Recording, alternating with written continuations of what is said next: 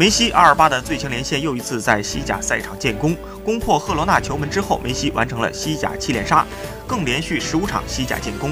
上一次在西甲无所建树，还是在九月十五日对阵皇家社会一战。